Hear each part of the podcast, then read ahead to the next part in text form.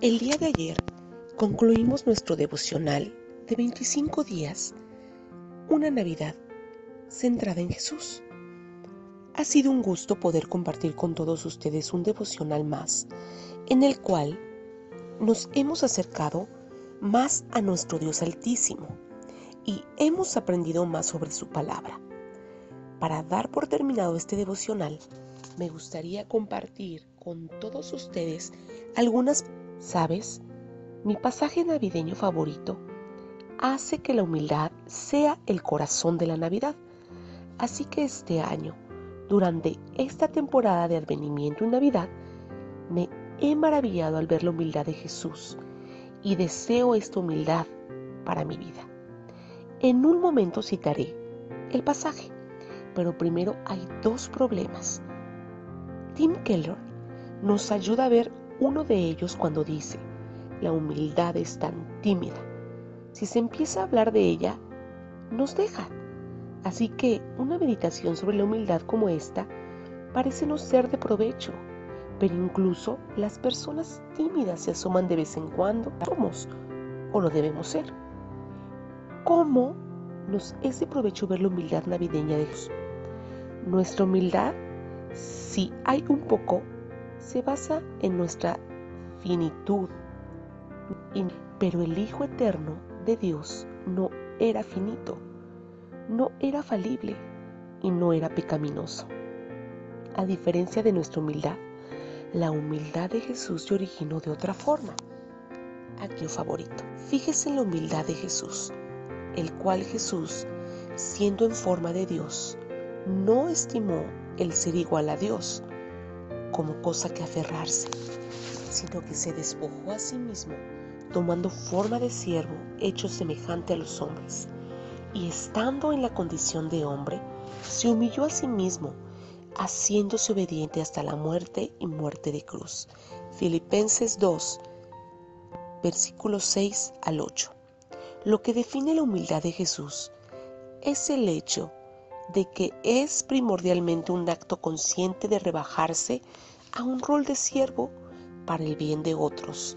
Su humildad se define por frases como se despojó a sí mismo de sus derechos divinos de ser libre del abuso y del sufrimiento, tomando forma de siervo, haciéndose obediente hasta la muerte y muerte de cruz. Así que la humildad de Jesús no era una disposición de corazón de ser finito, falible o pecaminoso.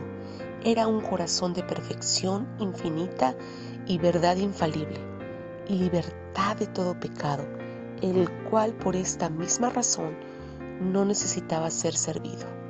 Él era libre para servir a otros. Otro navideño que dice esto está en el libro de Marcos capítulo 10 versículos. La humildad de Jesús no era un sentido de defecto en sí mismo, sino un sentido de llenura en sí mismo, que se ofreció para el bien de otros. Fue una decisión voluntaria de rebajarse a sí mismo para hacer que la estatura de su gloria fuera disponible para ser disfrutada por pecadores.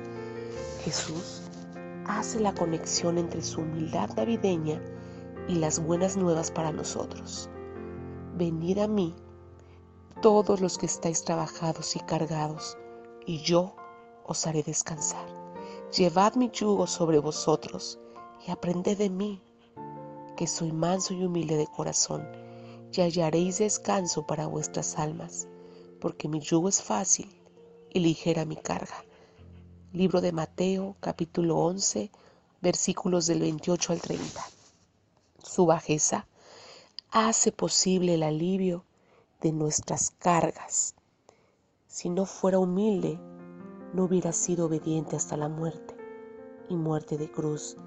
Y si no hubiera sido obediente a morir por nosotros, estaríamos aplastados bajo el peso de nuestros pecados. Se rebajó a sí mismo para llevar nuestra condenación. Libro de Romanos capítulo 8 versículo 3. Ahora tenemos más razón que antes para ser humildes somos finitos, falibles, pecadores y por lo tanto no tenemos de qué jactarnos. Pero ahora vemos otras cosas que producen la no se debe a nuestra obra, sino a su gracia. Así que el jactarse está excluido. Libro de Efesios capítulo 2 versículos 8 y 9. Y la manera por la cual Cristo logró esa salvación de gracia fue por medio de su decisión voluntaria y consciente de rebajarse a sí mismo en obediencia como siervo hasta el punto de la muerte. Así que además de la finitud, la afabilidad y la pecaminosidad, ahora tenemos otros dos impulsos enormes actuando en nosotros para hacernos humildes. Su gracia gratuita e inmerecida, sosteniendo todas nuestras bendiciones y un modelo de servicio abnegado que de buena voluntad toma la forma de siervo. Así que somos llamados a unirnos a Jesús en este servicio consciente y humillante, porque el que se enaltece será humillado, y el que se humilla será enaltecido. Libro de Mateo, capítulo 23, versículo 12. Haya pues en vosotros este sentir que hubo también en Cristo Jesús. Filipenses, capítulo 2, versículo 5.